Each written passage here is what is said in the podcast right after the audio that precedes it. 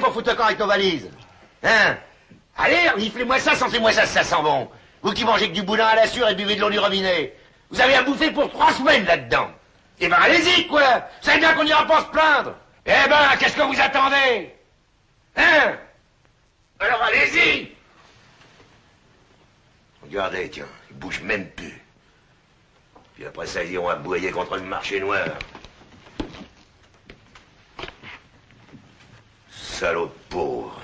Bonjour à toutes et à tous, je suis Sophie Gliocas, je suis autrice fan de pop culture et bienvenue pour un épisode qui me tenait à cœur depuis eh bien depuis que j'ai décidé de créer ce podcast. La question de la classe sociale, elle est revenue parmi vos commentaires que je reçois et que je lis, notamment par rapport à mon dernier épisode sur les femmes millennials. Et si j'ai juste effleuré le sujet de la classe sociale dans cet épisode, c'est tout simplement parce que j'avais l'épisode que vous êtes en train d'écouter en tête depuis plusieurs mois. En réalité, je ne sais pas comment va être pris cet épisode. Voilà, je vous le dis, je ne sais pas si mon message va être compris ou non, peut-être va-t-il vexer, tout simplement parce que j'ai l'impression que les riches sont omniprésents dans la fiction. Qu'on les adore, qu'on peut pas s'en passer. Au point qu'on a finalement une vision très biaisée de la société, de notre société, qui dessert forcément les plus pauvres. Non pas à cause de ces fictions en particulier, plutôt parce qu'en fait ces fictions, elles nourrissent des stéréotypes qui existent déjà dans le monde réel, mais bon ça vous connaissez ma position sur ce sujet. Mais je me suis posé sincèrement la question, et j'ai voulu savoir si c'était qu'un effet de mon imagination, ou si c'était vraiment le cas. Y a-t-il trop de riches dans les séries? Alors déjà, avant de commencer, on peut se demander ce que j'entends par riche. Je sais, ça peut sembler un peu barbant et donner l'impression qu'on chipote, mais en vrai, c'est passionnant. Alors pourquoi? On a tendance à dire que le riche, c'est jamais soi-même, c'est son voisin ou sa voisine. En gros, il y a toujours plus riche que nous, on est tous le pauvre ou le riche de quelqu'un. On peut pas jeter la pierre à ceux qui pensent ainsi, qui éludent la question de qui est riche et de ce que cela implique dans notre société. Parce qu'en fait, au-delà du déni de ces personnes, si on s'appuie sur la définition euh, des pinceaux Charlot, donc qui sont euh, une pointure dans le domaine de la sociologie sur les classes dominantes, sur la bourgeoisie, qui sont vraiment en fait les références sur ce sujet-là, eux-mêmes, ils expliquent que la définition de la bourgeoisie, elle est très mouvante, que sa définition et ses frontières, elles ne cessent d'évoluer. On pourrait dire, pour commencer de manière simple, très simpliste, qu'être riche, c'est faire partie des classes supérieures. La notion aussi qui est communément admise des riches, hein, si on reprend ce qu'on a souvent entendu à l'école, notamment bah, une définition très marxiste, hein, qui est quand même l'un des premiers penseurs de ce qu'est la classe dominante et la richesse, c'est que les riches sont les détenteurs des moyens de production. C'est pour ça qu'ils dominent, puisque en possédant ces moyens de production, ils se créent un rapport de force où ils sont en position de dominant et où ils peuvent donc exploiter autrui, c'est-à-dire la classe ouvrière. Il faut rappeler que la richesse, ça s'arrête pas à ces moyens de production, puisqu'il y a plein de personnes riches qui n'ont pas conscience de leur position dans la société et qui vous diraient, en entendant cette définition, qu'ils exploitent personne, qu'ils tirent aucun profit. Parce qu'en fait, dans le concept de la richesse, il n'y a pas que le fait de détenir ce capital, il y a le fait de pouvoir le léguer. En gros, la richesse, elle peut se diviser en plusieurs types de richesses, en plusieurs types de capitaux. Pour le coup, hein, cette notion de différents euh, capitaux, ça vient absolument pas de moi, ça vient de Pierre Bourdieu, donc grand sociologue qu'on ne présente plus sur le sujet, qui a beaucoup travaillé sur la reproduction sociale, la reproduction des inégalités. Il y a la richesse patrimoniale, les biens dont on hérite, qu'on nous lègue. Donc on a les capitaux symboliques, donc culturels, artistiques, c'est voilà avoir les bonnes références, les bonnes connaissances, voilà avoir accès à cette culture légitime, on connaît les grands noms, on a lu les bons livres, on a vu les bons films, voilà, on sait reconnaître un morceau de musique classique, voilà, on a été éduqué ainsi. Et à les capitaux sociaux aussi, donc un réseau auquel on peut accéder, bah voilà, de personnes qui vont pouvoir nous permettre d'avoir le bon poste, euh, de rentrer dans la bonne école et ce genre de choses. En fait, les classes supérieures, elles sont très fermées élitistes, hein, voilà, c'est le principe euh, de ces classes, c'est qu'elles sont au-dessus, donc c'est difficile d'y accéder. Et généralement, on accède à ces cercles en possédant bah, des capitaux depuis sa naissance grâce à sa famille, à son entourage, aux relations euh, qu'on a justement depuis sa naissance. Et en gros, bah, toute cette théorie, c'est plus on a de capitaux financiers, culturels, sociaux, plus les probabilités qu'on fasse partie de ces classes, parce qu'on en possède les codes, les relations, les rites euh, et le compte en banque, est probable et possible. Comme tu voudras, Maurice. Mais réfléchis quand même. Tous tes frères et sœurs ont un livret de caisse d'épargne. C'est très pratique, tu sais. On en reparlera.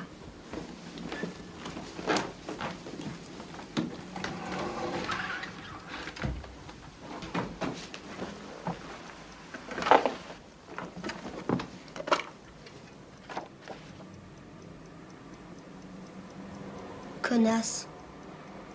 Donc je pense que déjà là on a une vision un peu plus claire de qui on parle lorsque justement on parle des personnes riches et de pourquoi on dit que ces personnes sont privilégiées. Mais comme j'ai dit, cette définition elle est très mouvante. Est-ce qu'on parle des ultra riches, donc les milliardaires et les millionnaires? Et là encore, il y a des experts de la finance qui vont s'accorder euh, pour dire qu'en fait, on peut pas mettre les millionnaires et les milliardaires dans le même sac euh, parce que euh, c'est une différence abyssale en termes de richesse. Donc on pourrait se dire, est-ce qu'on parle des classes supérieures de manière plus générale, c'est-à-dire des riches, sans parler des milliardaires et des millionnaires.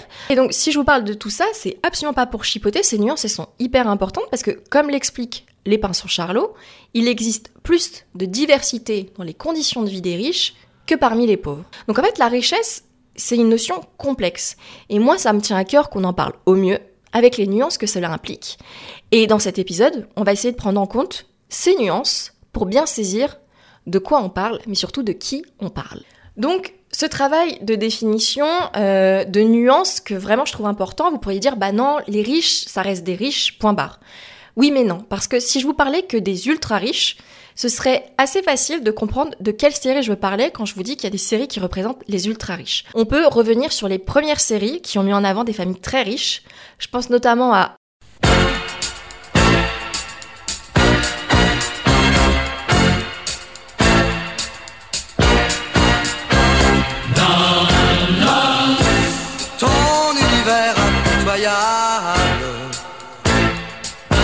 Dallas, donc, qui date de 1978, qui a duré 14 saisons quand même, donc qui est une saga sur une famille de très riches pétroliers. On pourrait parler de Dynasty, qui a duré 8 saisons de 80 à 89. Donc là aussi, on est sur une famille très riche de Denver et qui a donné un reboot en 2017.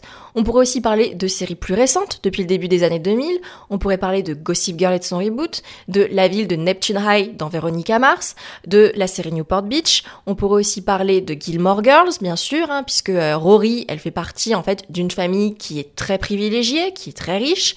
Euh, on pourrait aussi parler de la série des années 90 pour ados Beverly Hills et du reboot qu'il y a eu ensuite dans les années 2000.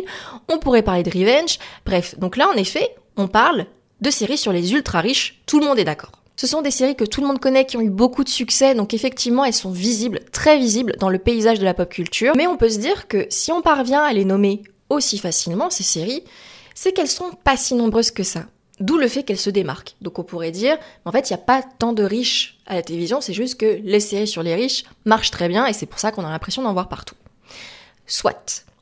Mais maintenant, on va descendre d'un cran. Donc parlons toujours des classes supérieures, mais pas des milliardaires, pas des millionnaires, plutôt on est sur une bourgeoisie qui s'inscrit plus dans le quotidien, dans le sens où ces gens-là, on peut les côtoyer, on peut les croiser au supermarché, dans les transports en commun, sur votre lieu de vacances. C'est vraiment une vision très américaine de la réussite selon leur code, hein, le fameux American Dream, donc avec la maison, la voiture, la famille avec un papa, une maman et puis deux enfants le plus souvent, qui vivaient dans les grandes villes au moment où les parents se sont rencontrés et puis qui sont partis bah, justement euh, construire leur famille ensuite euh, dans les belles banlieues. Donc on peut citer la plus culte de toutes qui a exploité le filon maximum Desperate Housewives, qui est absolument culte. On peut citer la fameuse série 7 à la maison qui était assez unique en son genre depuis qu'on sait euh, bah, ce qu'on sait sur l'acteur qui jouait euh, le père pasteur, ça fait tout drôle mais soit. Euh, on peut la citer, on peut donc citer aussi Modern Family, on peut citer aussi une série pour ados, Pretty Little Liars. Donc ce type de famille, on le retrouve beaucoup dans ces séries-là, on le retrouve aussi euh, dans un autre format, les sitcoms.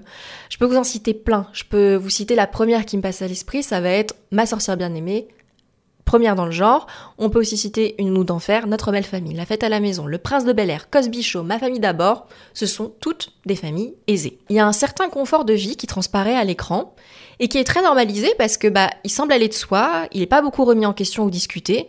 Et c'est pour moi qu'on est déjà sur une forme justement de banalisation d'un milieu privilégié auquel tout le monde n'a pas accès et dont pas tant de gens que ça font partie. Parce que, comme vous avez pu le constater, j'ai cité beaucoup de séries, d'époques différentes, des formats différents. J'ai quand même cité Modern Family qui est du documentaire, j'ai cité du soap, j'ai cité de la sitcom. Et pourtant, on retrouve ces familles-là. Ce que je vous propose maintenant, bah, c'est qu'on va parler des séries qui dépeignent les classes moyennes et les classes précaires. Il y en a bien sûr. Et c'est marrant de constater qu'on peut fusionner classe moyenne et classe précaire dans cette liste parce qu'elles utilisent souvent les mêmes codes, à savoir celui de la caricature et de l'humour noir. La première, un classique, c'est la sitcom Marié deux enfants qui a duré 10 ans de 1987 à 1997 et qui a fait couler beaucoup d'encre à l'époque.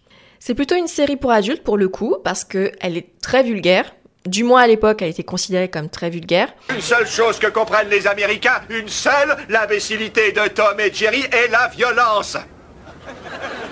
Eh ben, on va aller secouer l'élite et lui botter le postérieur.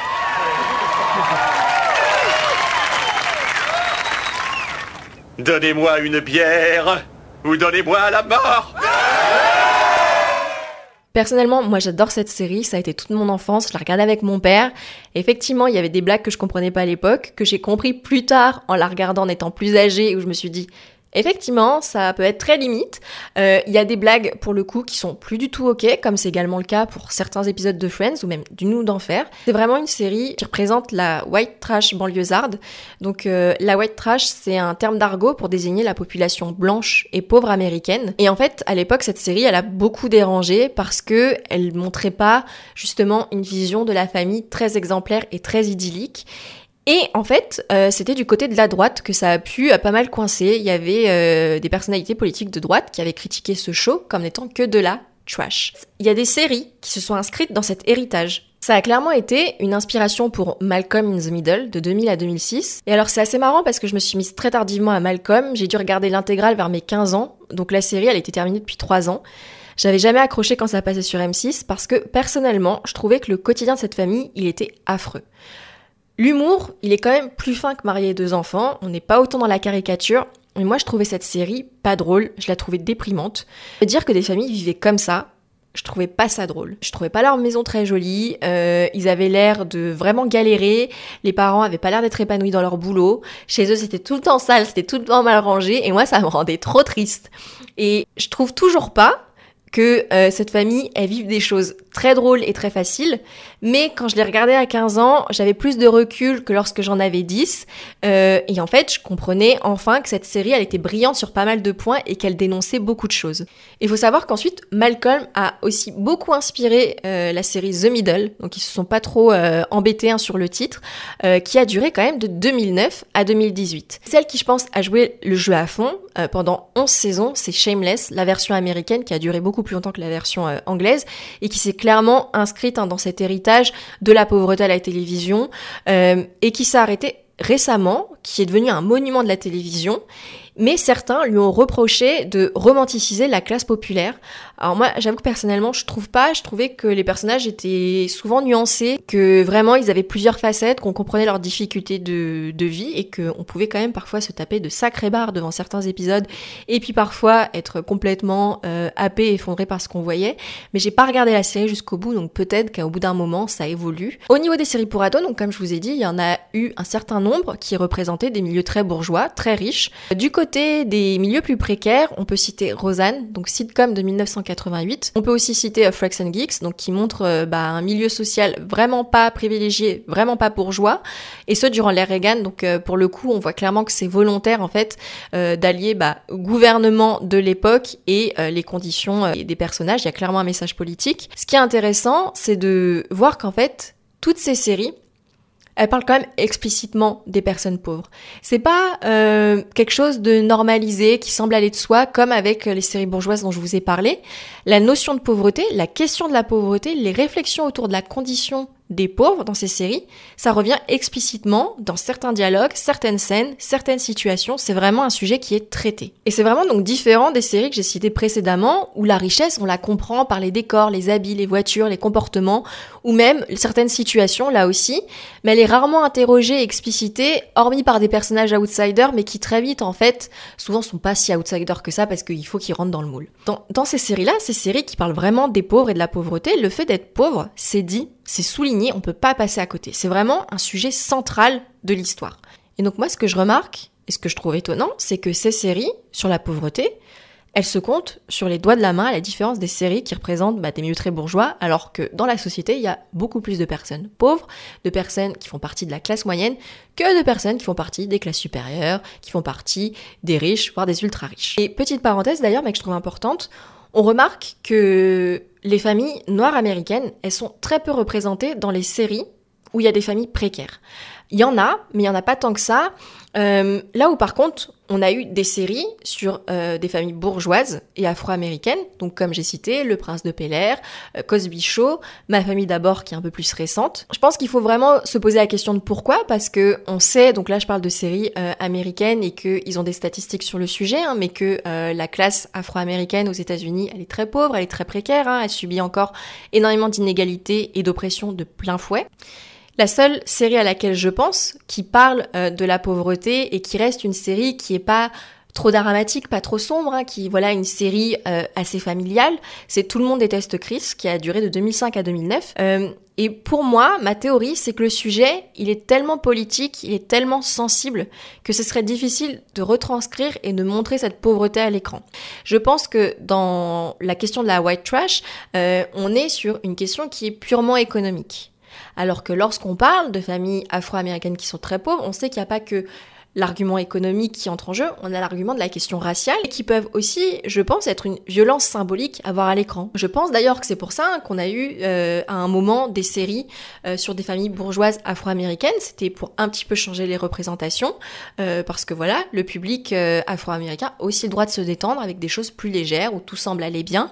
En fait, tout ça pour dire bah, que tous ces exemples, ils appuient mon propos. C'est qu'on représente à l'écran beaucoup plus la bourgeoisie et ses formes très variées, et que cette forme de normalisation, de banalisation, ça m'interroge. D'où ça vient? Alors la réponse la plus pragmatique selon moi, c'est que la télévision elle a comme modèle économique des placements de produits et des spots publicitaires qui peuvent laisser supposer que les marques elles ont pas spécialement envie d'être implicitement rattachées à des familles pauvres, même fictives.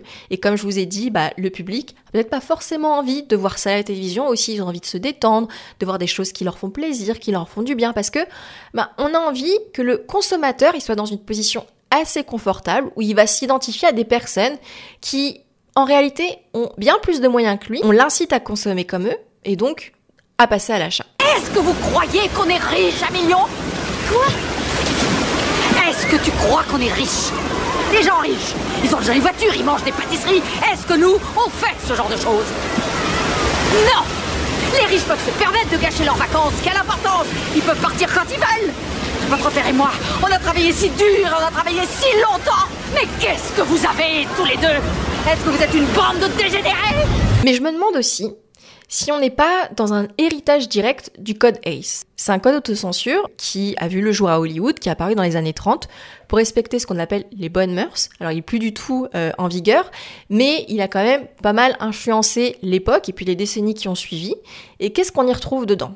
Alors petit 1, bah, que aucun film ne sera produit qui porterait atteinte aux valeurs morales des spectateurs. De la même manière, la sympathie du spectateur ne doit jamais aller du côté du crime, des méfaits, du mal ou du péché. Donc on peut supposer que déjà à l'époque, montrer des personnes pauvres qui allaient peut-être pas forcément faire les bons choix et ne pas forcément être des bons modèles de familles très exemplaires, euh, toutes mignonnes, toutes bien proprettes, bah ça dérangeait. Et je me demande si parfois on n'a pas gardé un petit peu euh, ce côté très conservateur. Le point 2 du code ACE, c'est des standards de vie corrects soumis uniquement aux exigences du drame et du divertissement doivent être montrés. Donc standard de vie correct, c'est très large, hein. c'est vraiment un terme parapluie qui va autant englober euh, bah, certaines professions hein, qui étaient considérées comme immorales, je pense aux travailleuses du sexe. Et dernier point de ce code que je trouve particulièrement éclairant, la loi naturelle ou humaine ne sera pas ridiculisée et aucune sympathie ne sera accordée à ceux qui la violent. Alors le but n'est pas de dire que lorsqu'on est pauvre, on va forcément euh, plus violer la loi que lorsqu'on est riche, mais on peut aussi admettre que bah, lorsqu'on est pauvre, on a des situations, des choix euh, de vie qui sont pas forcément simples, qu'on n'a pas le même éventail de possibilités que les personnes riches et que bah, peut-être les solutions qu'on va parfois choisir sont pas forcément légales, sont pas forcément morales. C'est justement ce que montre entre autres la série Shameless. Et maintenant le code ACE, c'est pas bon de faire ça. Peu importe les arguments qu'on peut trouver pour expliquer pourquoi une personne agit ainsi, si ce n'est pas moral, si ce n'est pas concordant avec la loi, si ce n'est pas en accord avec la loi, on ne montre pas. Donc moi, je peux pas m'empêcher de me dire que bah, les chaînes, elles ont quand même conserver une certaine euh, complaisance à se conformer à ce code pour pas heurter les spectateurs, pour pas heurter les critiques, pour pas heurter les annonceurs qui achètent des emplacements publicitaires. Voilà, faut pas faire de vagues. Vraiment, je pense que même si ce code a bientôt 100 ans, 2030 c'est seulement dans quelques années, il a tellement marqué les industries culturelles hollywoodiennes qu'on commence à peine à s'en défaire. Parce que oui, on s'en détache petit à petit. Les riches, de mon point de vue, ils fascinent. Ils nous fascinent. Mais je pense qu'ils ne nous fascinent plus comme avant. Non pas qu'ils ne nous fascinent plus du tout, mais plus comme avant. Et cette nuance, elle est importante. Avec les multiples crises économiques qu'on traverse depuis 2008, les scandales d'évasion fiscale, hein, je vous rappelle les Panama Papers, les Pandora Papers, où on a découvert parfois que des artistes qu'on estimait, qu'on admirait, faisaient partie de ces évadés fiscaux. Les scandales de népotisme aussi, je pense au scandale des Ivy League, hein, je vous rappelle certaines célébrités qui avaient versé des pots de vin pour que leurs enfants médiocres intègrent Harvard et ainsi de suite, ces grandes écoles. Et moi je pense que l'admiration que certains pouvaient porter aux riches décroît. La soi-disant réussite, le prétendu mérite, les gens n'y croient plus.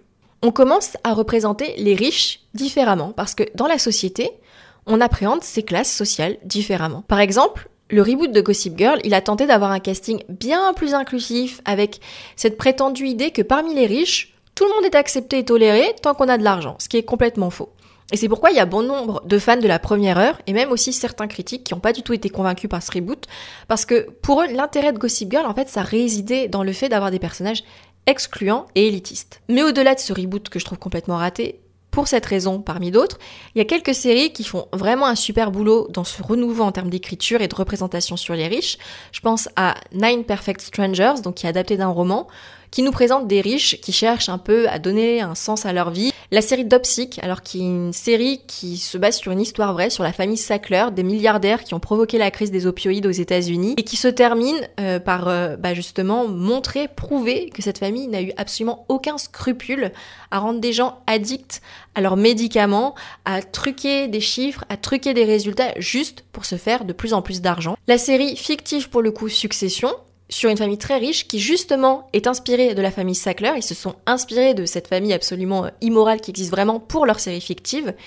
Et puis la dernière, dont beaucoup de gens parlent, The White Lotus, ma série chouchou, série de l'été 2021, qui vient de revenir pour la saison 2 qui s'est terminée il y a peu, qui est une satire de clients d'un hôtel de luxe. Il y a une vraie critique qui est intéressante, qui est mordante, qui est très bien faite, qui est subtile et qui en même temps qui est très moqueuse et moi j'aime beaucoup et je vous la conseille vivement. Mais donc est-ce que ces séries de qualité vont rester des exceptions? À voir. De mon côté, j'espère pas. Je me demande aussi quel sera notre prochain Shameless ou notre prochain Malcolm? Je suis très curieuse. Cet épisode est terminé. Merci à toutes et à tous de l'avoir écouté. N'hésitez pas à me dire ce que vous en avez pensé, à le partager, à le liker, à vous abonner. Et on se dit au mois prochain pour le nouvel épisode. Salut